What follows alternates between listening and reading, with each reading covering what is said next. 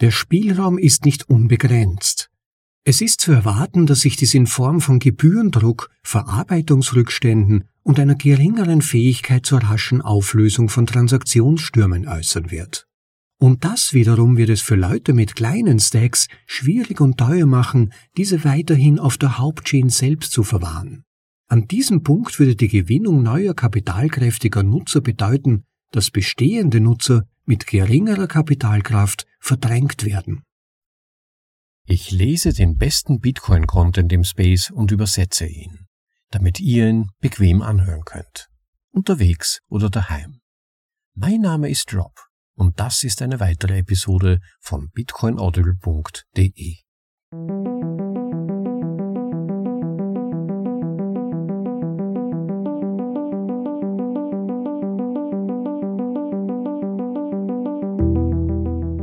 Willkommen zu Folge Nummer 149 von bitcoinaudible.de, dem Podcast mit den besten Artikeln aus dem Bitcoin Space für euch in die deutsche Sprache übersetzt und dann auch vorgelesen zum bequemen Anhören, ob unterwegs oder daheim. Tja, vermutlich haben sich viele von euch gefragt, was meint das, das B in BTC? Worum geht es bei diesem Artikel? Nun, der Autor meinte damit B als Abkürzung für Billions, wie er auch am Beginn des Artikels selbst erklärt und sich gleichzeitig für das doch ein bisschen an den Haaren herbeigezogen wirkende Wortspiel entschuldigt. Übersetzt in die deutsche Sprache wird es noch unintuitiver, denn bekanntlich sind ja Billions aus dem Amerikanischen übersetzt eigentlich Milliarden. Es müsste in exakter deutscher Übersetzung also eigentlich das M in BTC heißen, aber lassen wir das. Jedenfalls will der Autor mit dem Titel vermitteln, es geht darin um die Userzahlen. Wie bekommen wir potenziell Milliarden von Usern ins Bitcoin-Protokoll? Schafft Bitcoin das? Thema des Artikels ist also die Skalierung.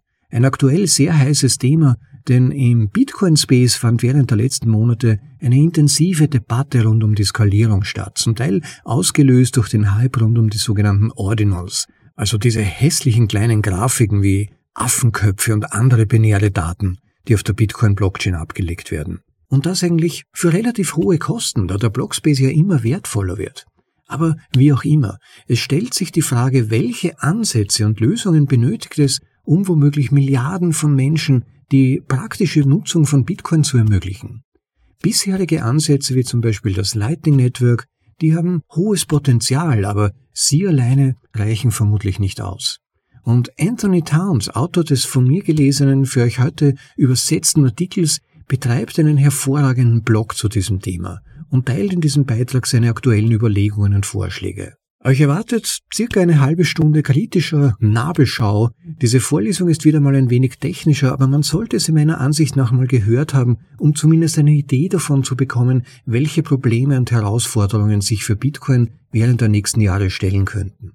Und Elemente dieser Vorlesung werden euch helfen, meine Gedanken in der nächsten Vorlesung, eine Art Jubiläumsepisode, die jedoch zur Abwechslung voraussichtlich mal relativ nachdenklich, ja vielleicht sogar ein bisschen pessimistisch und mit warnenden Unterton angehaucht sein wird. Damit ihr also diese Vorlesung Nummer 150 besser nachvollziehen könnt, denn in dieser wird es dann wohl punktgenau zum schwitzend antizipierten Termin einer möglichen Spot-ETF-Genehmigung unzuerwartende Machtkämpfe rund um Bitcoin gehen. Jetzt aber mal zum anderen Thema, zum Thema Skalierung, und da wünsche ich euch viele interessante Momente beim Anhören des Artikels mit dem Titel Das B in BTC beleben. Gedanken zur Skalierung von Bitcoin von Anthony Towns. Im Originaltitel Putting the B in BTC. Das B im Titel steht für Milliarden von Menschen. Okay, dieser Titel ist lang, aber egal. Ich habe bereits darüber geschrieben, warum es sich lohnt, sich um Bitcoin zu kümmern. Aber wenn irgendetwas davon richtig war, dann führt das natürlich zu der Idee, dass diese Vorteile vielen Menschen zur Verfügung stehen sollten, nicht nur einigen wenigen. Aber wie sieht das eigentlich aus? Die grundlegende Herausforderung bei der Blockchain-Technologie besteht darin, dass jede Transaktion von jedem Nutzer validiert wird. Und je mehr Nutzer, desto mehr Transaktionen gibt es, was dazu führt, dass jeder validierende Nutzer mehr Arbeit leisten muss, um mitzuhalten, was schließlich zu einem Verdrängungsproblem führt. Man erreicht einen Punkt, an dem der Arbeitsaufwand, den man leisten muss, um mit der bestehenden Nutzung Schritt zu halten, mehr Arbeit ist, als potenzielle neue Nutzer bereit sind zu leisten, und die Akzeptanz stagniert. Es gibt drei Ansätze, um dieses Problem zu lösen. Erstens, mache die Technik einfach super effizient. Zweitens, lasse nicht jeden validieren. Drittens, die meisten Menschen sollen ihre Transaktionen außerhalb der Blockchain abwickeln. Lasst uns diese nun durchgehen. Erstens, super effiziente Technik. Die Technologie entwickelt sich ständig weiter, so dass wir das Problem vielleicht auf die lange Bank schieben können und alle notwendigen Software- und Hardwareverbesserungen so schnell erfolgen, dass es bei der Einführung nie zu einem Engpass kommt.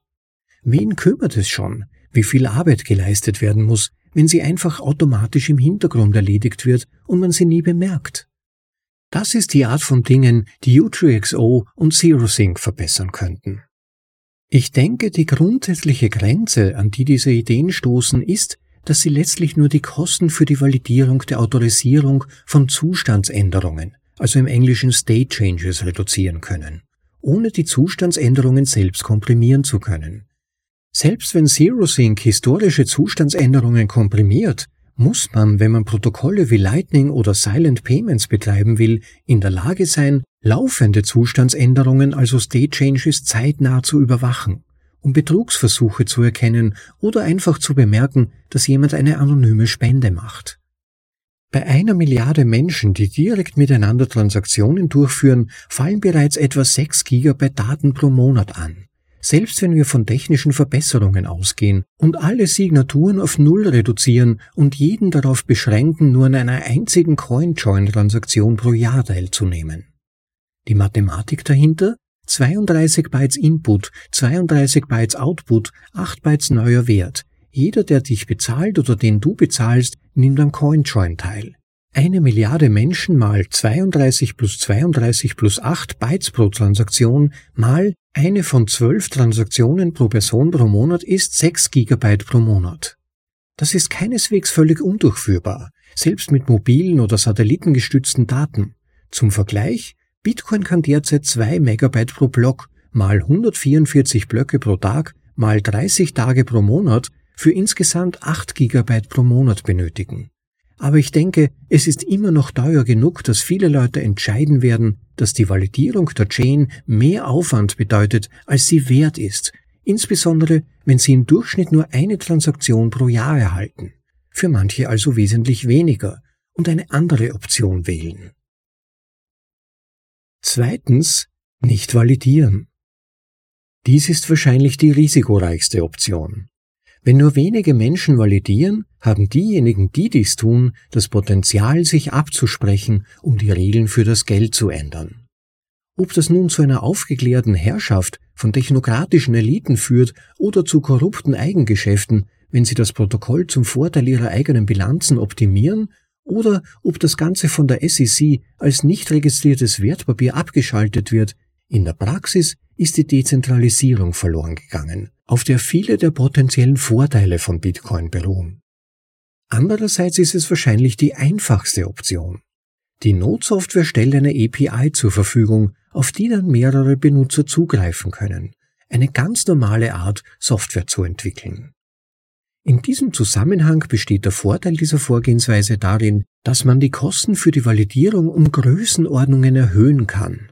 Wenn du nur Dutzende, Hunderte oder sogar Tausende von Validierern benötigst, ist es wahrscheinlich in Ordnung, wenn jeder dieser Validierer einen Serverschrank oder mehr für die Aufrechterhaltung des Betriebs seiner Systeme aufwenden muss.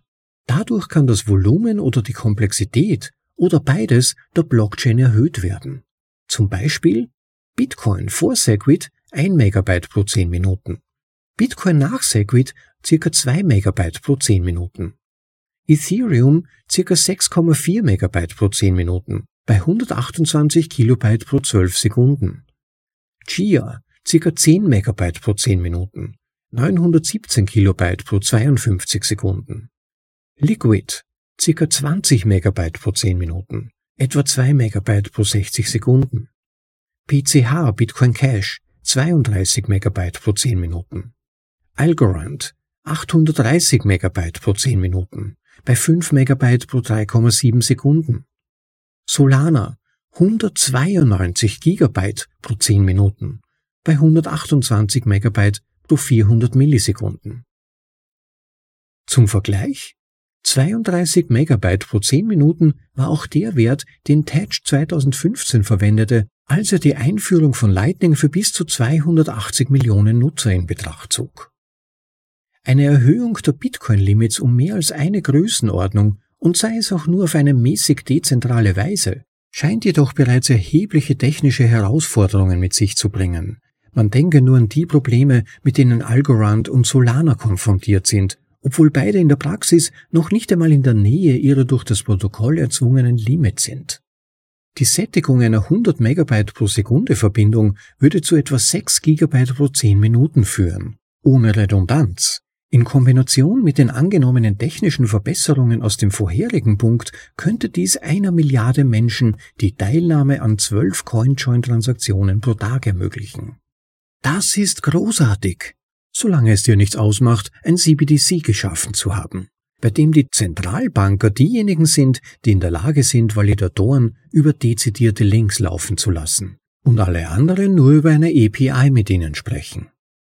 Wenn die Zentralbanker hier nicht wollen, dass du Geld ausgibst oder empfangst, können sie KYC-Regeln auf den API-Zugang anwenden und dich aussperren.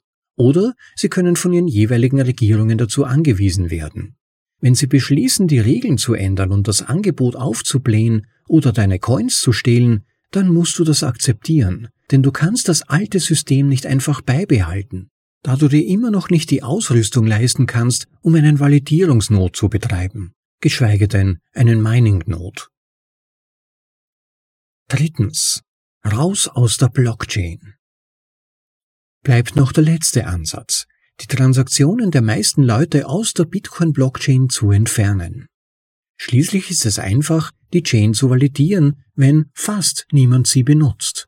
Aber dann stellt sich die Frage, wie man Bitcoin nutzbar machen kann, ohne die Blockchain zu verwenden.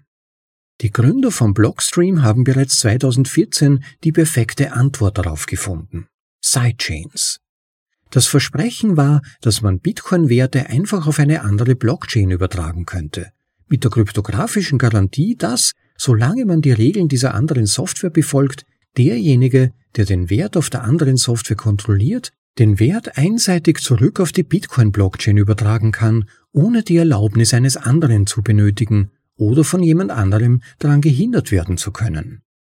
Das wäre natürlich ideal, aber leider hat es sich noch immer nicht wie erhofft entwickelt, und bis es soweit ist, scheint es, dass es wahrscheinlich weiterhin eine Form von vertrauenswürdigen Verwahrer geben muss, wenn die Kontrolle über einen Vermögenswert von einer Blockchain auf eine andere übertragen wird. Lightning allein bietet eine andere, begrenzte Antwort auf diese Frage. Es kann dir ermöglichen, deine Zahlungen von der Blockchain zu verlagern, aber es setzt immer noch voraus, dass einzelne Nutzer auf der Blockchain für die Abrechnung tätig sind um Kanäle neu zu balancieren, Gewinne zu erzielen oder mit Betrugsversuchen umzugehen. Und während wir das mit Dingen wie Channel Factories und Off-Chain Rebalancing weiter verbessern können, bezweifle ich, dass das allein die Abrechnung auf das oben erwähnte ein Transaktion pro Person pro Jahr Niveau herunterbringen kann, bei dem uns möglicherweise technologische Verbesserungen den Rest des Weges ermöglichen würden.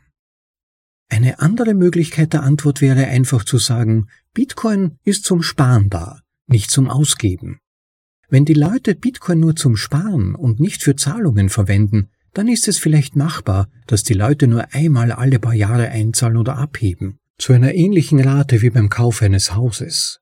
Das würde wahrscheinlich alle möglichen Vorteile von Bitcoin außer der Inflationsresistenz zunichte machen. Und obwohl das immer noch lohnenswert wäre, würde ich lieber ein wenig ehrgeiziger sein. Eine einfache und praktikable Lösung ist natürlich die Verwendung eines Verwahrers, eines sogenannten Custodians. Man gibt jemanden seinen Bitcoin, erhält im Gegenzug einen Schuldschein und verwendet diesen Schuldschein über eine andere, hochskalierbare API. Schließlich vertraust du in diesem Szenario bereits implizit darauf, dass der Verwahrer den IOU, also Schuldschein, irgendwann später zum Nennwert einlöst so dass es keinen wirklichen Verlust bedeutet, auch dem Betreiber der skalierbaren API zu vertrauen, dass er dich nicht über den Tisch zieht. Das kann viele Formen annehmen, zum Beispiel über eine Depotbank gehaltene Gelder, börsengehandelte Gelder, Gelder, die in Fedimint oder ähnlichen Einrichtungen gehalten werden, Geldmittel, die in einem Altcoin-Token verpackt sind, zum Beispiel WBTC bzw. WBTC bei Ethereum, RBTC bei Rootstock, LBTC bei Liquid, SoBTC bei Solana und so weiter. Alle haben im Wesentlichen ähnliche Risiken. Zum einen Verwahrungsrisiken, da es eine privilegierte Einheit gibt, die in der Lage sein könnte, Bitcoin-Gelder, die treuhänderisch verwaltet werden und nicht rechtmäßig ihnen gehören, absichtlich zu veruntreuen. Und daneben operative Risiken, da du oder dein Verwahrer deine Gelder durch das Drücken eines falschen Knopfes oder durch einen Angreifer, der einen Fehler im System findet und ausnutzt, verlieren könntest. Und zwar unabhängig davon, ob es sich um ein Web 1 Backend oder einen Web 3 Smart Contract handelt. So erlitt RBTC im letzten Jahr ein nahezu katastrophales Betriebsrisiko, da die Bitcoin, die RBTC unterstützen, in einem Multisig-Vertrag gesperrt wurden, der nicht über eine Standardtransaktion ausgegeben werden konnte, was zu einer dreimonatigen Ausfallzeit des Pack-Out-Dienstes führte. Oder denke an die SoBTC Bridge, die ein paar Tage nach dem Zusammenbruch ihres Verwahrers Alameda einen Hack erlitt, der, wenn er korrekt war, ein katastrophaler operativer Fehler oder, wenn er falsch war, ein katastrophaler Rockpull war. Börsen- und Wallet-Hacks und Abzocke haben ebenfalls eine lange und geschmacklose Geschichte. Ob eine Verwahrung sinnvoll ist, hängt zunächst davon ab, inwieweit diese Risiken verringert werden können. Zum Beispiel setzen Liquid und Fedimint beide auf Verbände, sogenannte Föderationen, Federations, in der Hoffnung, dass es weniger wahrscheinlich ist, dass eine Mehrheit der Teilnehmer bereit oder in der Lage ist, einen Diebstahl zu koordinieren. Der Nachweis von Verbindlichkeiten und Reserven, also Proof of Reserves wie zum Beispiel bei BitMEX, Cashew oder WBTC, ist ein weiterer Ansatz, der es dir als Inhaber eines IOU zumindest ermöglichen kann zu überprüfen, ob der Verwahrer nicht bereits fraktionierte Reserven hat oder ein Schneeballsystem betreibt, also mit anderen Worten mehr ausstehende IOUs hat, als BTC zum Einlösen verfügbar sind, auch wenn dies einen möglichen Diebstahl nicht verhindern könnte. Das hat wahrscheinlich einen gewissen Wert, da ein Schneeballsystem leichter zu entschuldigen ist. Zum Beispiel, ich stehle nur ein wenig, um über die Runden zu kommen. Ich werde es zurückzahlen, sobald sich die Dinge zum Guten wenden. Oder wir haben einfach keine gute Buchhaltung und haben vielleicht ein paar Fehler gemacht, aber es war alles in gutem Glauben. Wenn diese Risiken nicht beseitigt werden, dann könnten erhebliche Mengen an Bitcoin, die über Drittverwahrer gehalten werden, Bitcoin daran hindern, viele seiner Ziele zu erreichen. Erstens, die Inflationsresistenz kann durch eine Angebotsinflation aufgrund von nicht anerkannten Mindestreserveguthaben geschwächt werden. Zweitens, Diebstahlsicherheit kann schwer zu gewährleisten sein, wenn sich vertrauenswürdige Verwahrer häufig selbst als Diebe entpuppen. Drittens, der Widerstand gegen die Zensur kann geschwächt werden, wenn es nur wenige Aufbewahrer, also Custodians gibt. Viertens, selbstverstärkende Verträge, sogenannte Self-Enforcing Contracts, könnten unbezahlbar sein, wenn sie nur auf der Hauptchain und nicht über verwahrte Coins durchgeführt werden können. Zum Beispiel, weil sie in Wallets oder Börsen gehalten werden, die keine Programmierbarkeit unterstützen oder auf anderen Chains mit inkompatiblen Programmiermodellen. Dezentrale Verwahrstellen, also Custodians, aber was wäre, wenn all diese Bedenken irgendwie ausgeräumt werden könnten?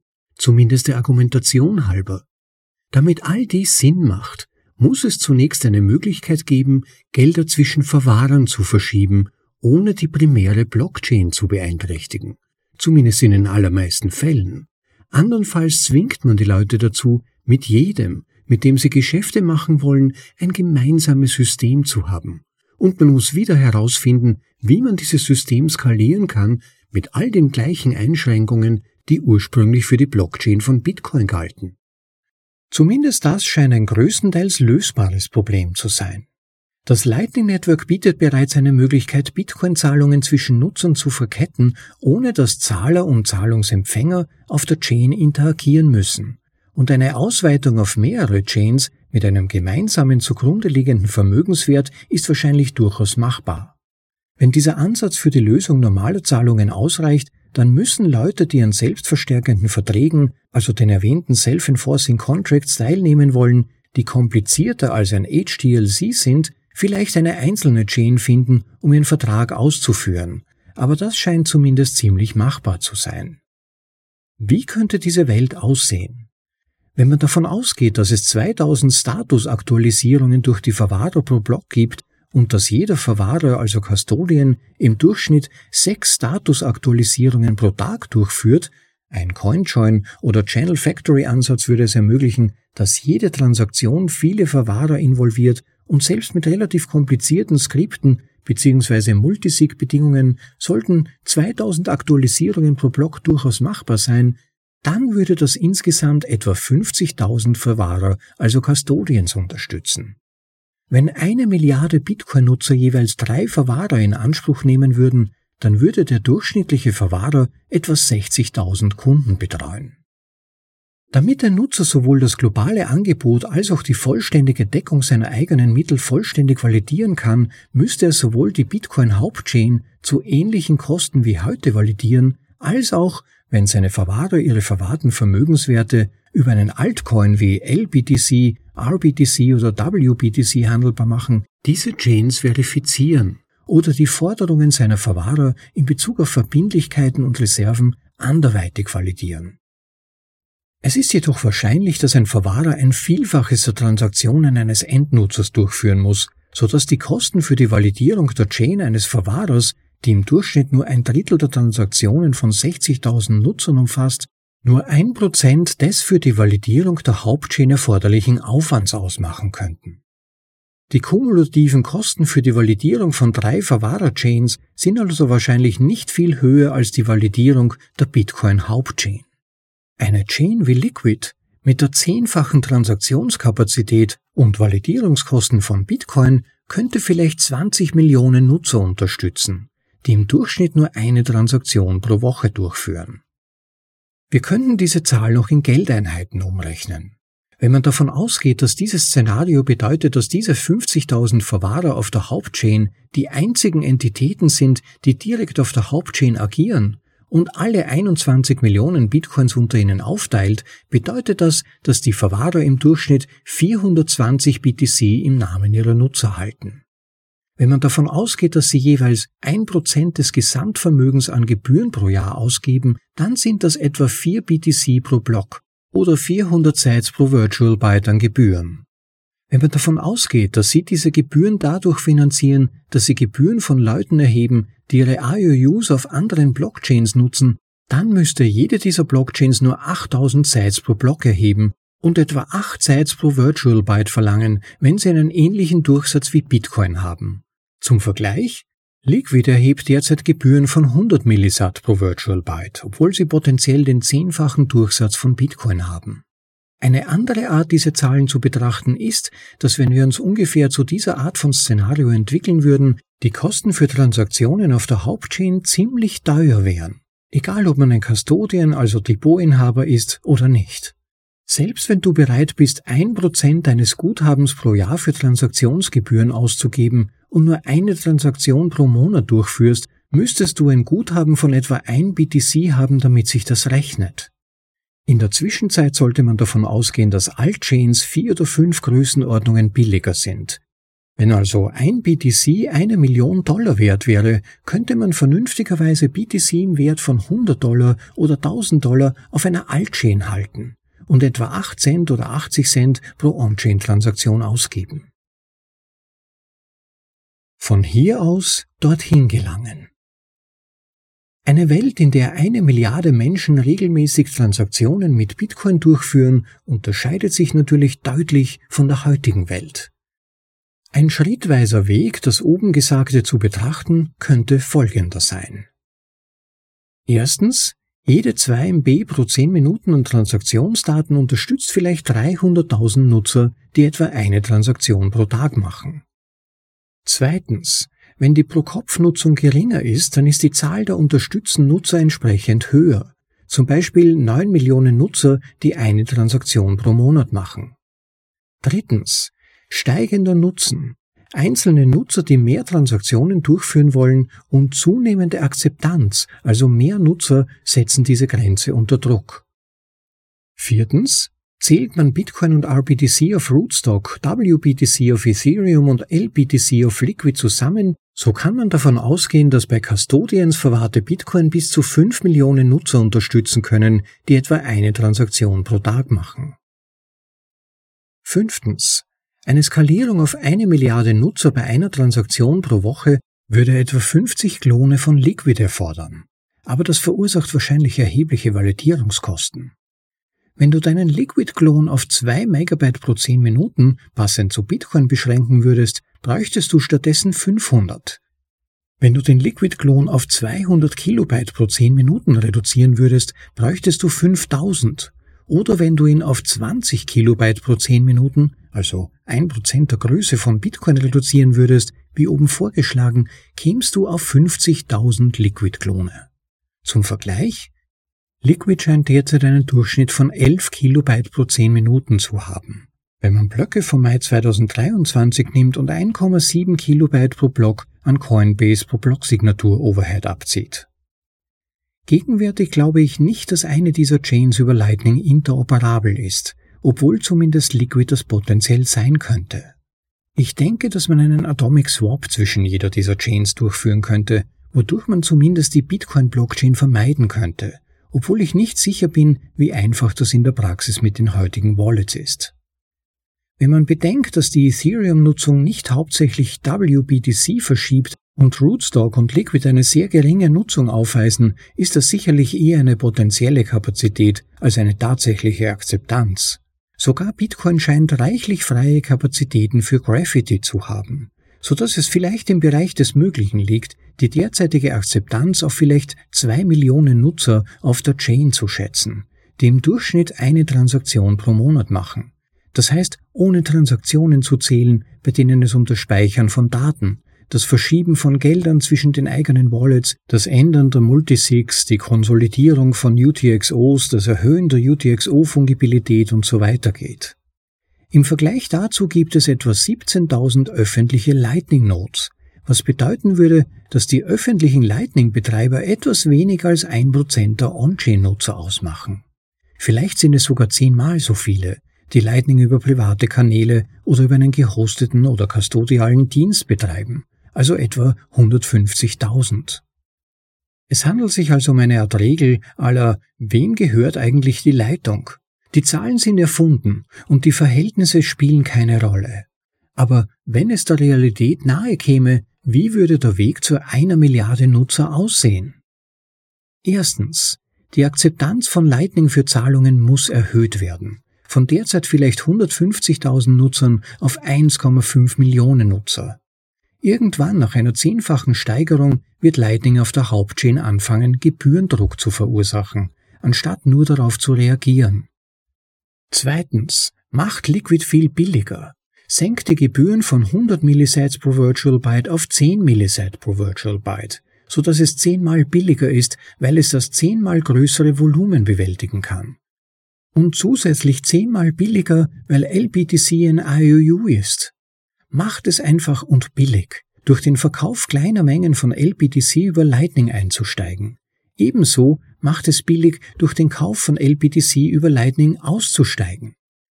Vielleicht sollten die Liquid-Funktionäre eine weiche Grenze von BlockMaxHate ist gleich 800.000 setzen, also 20% der aktuellen Größe, für den doppelten Bitcoin-Durchsatz statt dem Zehnfachen, um zu verhindern, dass niedrigere Gebühren zu viel Spam verursachen. Drittens. Unterstützung von Lightning-Kanälen, die auf Liquid für LBTC abgewickelt werden. Das heißt Unterstützung der Lightning Node Software für die geringfügigen Unterschiede im Transaktionsformat und Änderung des Gossip-Protokolls, so dass öffentliche Kanäle, also Channels beworben werden können, die nicht durch eine UTXO auf der Bitcoin-Chain gesichert sind. Fügt Unterstützung für Submarine Swaps und dergleichen hinzu, um zu oder von Lightning zu LBTC zu wechseln. Viertens. Mit dem geringeren Gebührendruck auf Liquid und dem höheren Gebührendruck auf Bitcoin sowie dem Software-Support wird das vermutlich dazu führen, dass einige Leute ihre Channels auf Liquid verlagern. Wenn Liquid 100 oder 200 mal günstigere Gebühren als Bitcoin hat, bedeutet das wahrscheinlich, dass es Sinn macht, Lightning auf Liquid mit einem kleinen Guthaben auszuprobieren. Zum Beispiel ein Lightning Channel im Wert von 200 Dollar LBTC auf Liquid mit einem zufälligen Fremden, im Gegensatz zu einem Channel im Wert von 20.000 Dollar oder mehr in BTC auf Bitcoin selbst. Vielleicht mit einer Gegenpartei, mit der man bereits eine Geschichte hat und der man vertraut, dass sie nicht verschwindet. Fünftens. Eine verstärkte Nutzung von Liquid wird wahrscheinlich unannehmbare Leistungsprobleme aufzeigen. Vielleicht langsame Validierung oder langsames IBD, vielleicht Probleme mit der Synchronisierung von Mitgliedern von Federations oder der Abzeichnung neuer Blöcke, vielleicht Probleme mit der Weiterleitung von Transaktionen in ausreichender Geschwindigkeit, um Blöcke zu füllen und so weiter. Behebt diese Probleme, sobald sie auftreten. Sechstens. Baut andere coole Dinge, sowohl auf Bitcoin, Liquid und anderen Chains. OP-Volt-Tresore, alternative Zahlungskanäle, Market Maker mit anderen Assets und so weiter. In Kürze wird entweder der Gebührendruck auf Bitcoin oder Liquid auf ein unangenehmes Niveau steigen, oder die Tatsache, dass die Liquid-Föderation als Verwahrer für eine Menge Bitcoin fungiert, wird lästig werden. Siebentens. An diesem Punkt klont Liquid mit einer neuen Depot Federation und einem bestimmten Zielmarkt, der begonnen hat, Liquid zu übernehmen, aber nicht hundertprozentig zufrieden damit ist. Optimiert die Parameter des Klons oder die Skriptsprache oder die Mitgliedschaft in der Federation beziehungsweise die Richtlinien, um für diesen Markt besonders attraktiv zu sein. Findet einen Weg, die verwahrten BTC noch vertrauenswürdiger zu machen und die Chain funktionsfähig zu halten. Startet den Klon und erhaltet einen Haufen Traffic von diesem Markt. Achtens, von dort aus rinse and repeat, immer wieder das gleiche wiederholen. Machen wir es den Nutzern leicht, mehreren Chains zu folgen, um diese zu validieren, insbesondere auch BTC-Reserven und On-Chain-Verbindlichkeiten zu validieren und machen wir es den Nutzern leichter, einfach neue Chains hinzuzufügen, denen sie folgen möchten, oder alte Chains fallen zu lassen, wenn sie dort kein Guthaben mehr haben. Liquid muss hier nicht Liquid bedeuten. Es könnte alles sein, was Cross-Chain-Zahlungen unterstützen kann, wie Fedimint oder eine Bankwebsite oder ein Ethereum-Klon oder eine Space Chain oder irgendetwas anderes, das interessant genug ist, um eine sich selbst erhaltende Nutzerbasis anzuziehen und das man vertrauenswürdig genug machen kann, damit die Leute akzeptieren, die Verwahrung ihrer BTC abzugeben.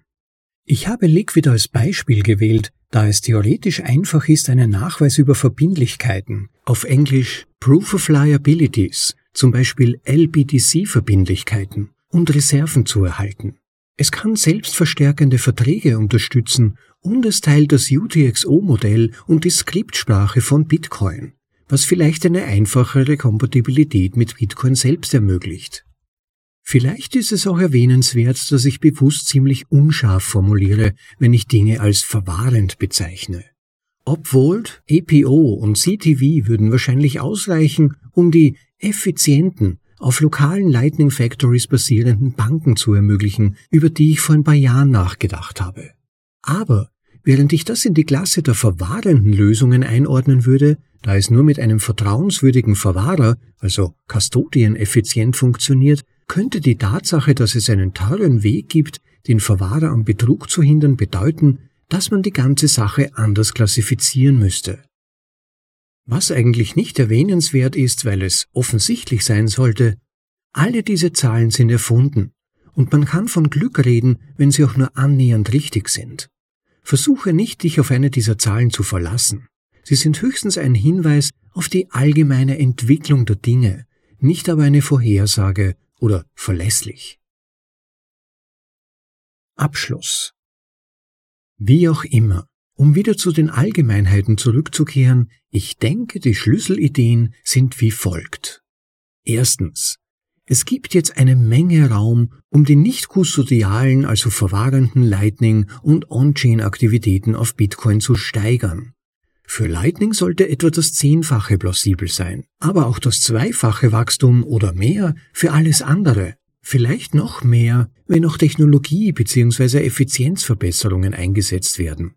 PTLCs L2, Channel Factories, Opvolt, Silent Payments, Payjoins etc. würden also alle hierher passen.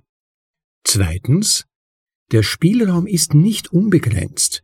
Es ist zu erwarten, dass sich dies in Form von Gebührendruck, Verarbeitungsrückständen und einer geringeren Fähigkeit zur raschen Auflösung von Transaktionsstürmen äußern wird. Und das wiederum wird es für Leute mit kleinen Stacks schwierig und teuer machen, diese weiterhin auf der Hauptchain selbst zu verwahren. An diesem Punkt würde die Gewinnung neuer kapitalkräftiger Nutzer bedeuten, dass bestehende Nutzer mit geringerer Kapitalkraft verdrängt werden. Drittens. Diese Nutzer auf billigere Chains zu verlagern, die nur mit BTC-IOUs, also sogenannten Paper-Bitcoins handeln können, ist zwar ungut, aber besser als die Alternativen.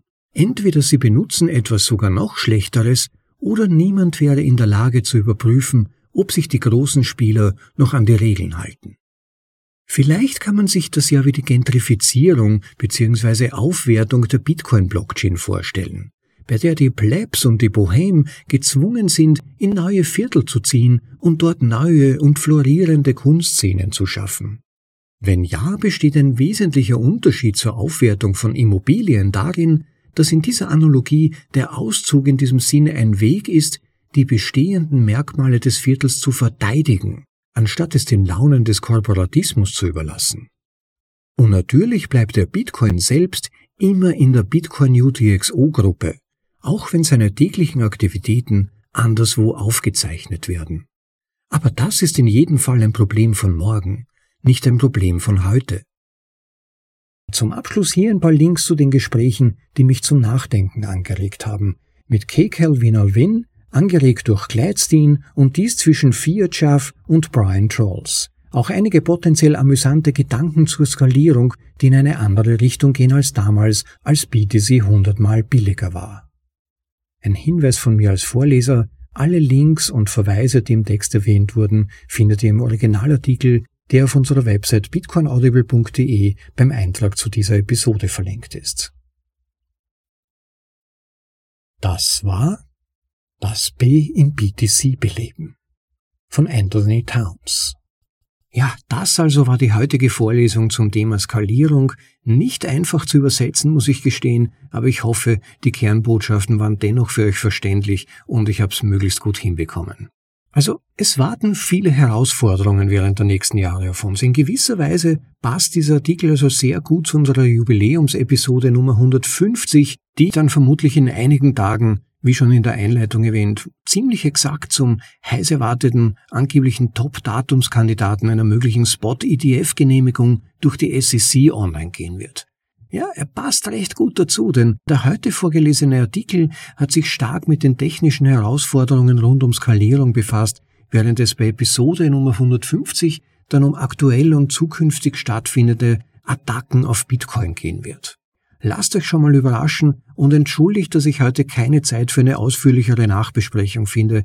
Ich bin bis über beide Ohren mit Arbeit eingedeckt, bin zugegebenermaßen auch noch etwas ausgelaugt von der langen, vierteiligen Vorlesungsreihe über die österreichische Wirtschaftstheorie, das war Folge Nummer 145 bis 148, und ich möchte meine diesbezügliche Energie in die nächste Episode stecken, die wie erwähnt ein wenig aufrüttelnd sein könnte. In jedem Fall aber möchte ich angesichts des heutigen Vorlesungsthemas aber aufrufen, wer über Programmierfähigkeiten verfügt, beim Testen helfen möchte, mit der Entwicklung von User Interfaces Erfahrung hat oder sich sonst wie einbringen möchte, engagiert euch für Bitcoin, Leute. Oder für einen der angekoppelten Bereiche wie das Lightning Network, Fedimint, Cashew, Privatheits- und Datenschutzlösungen und so weiter.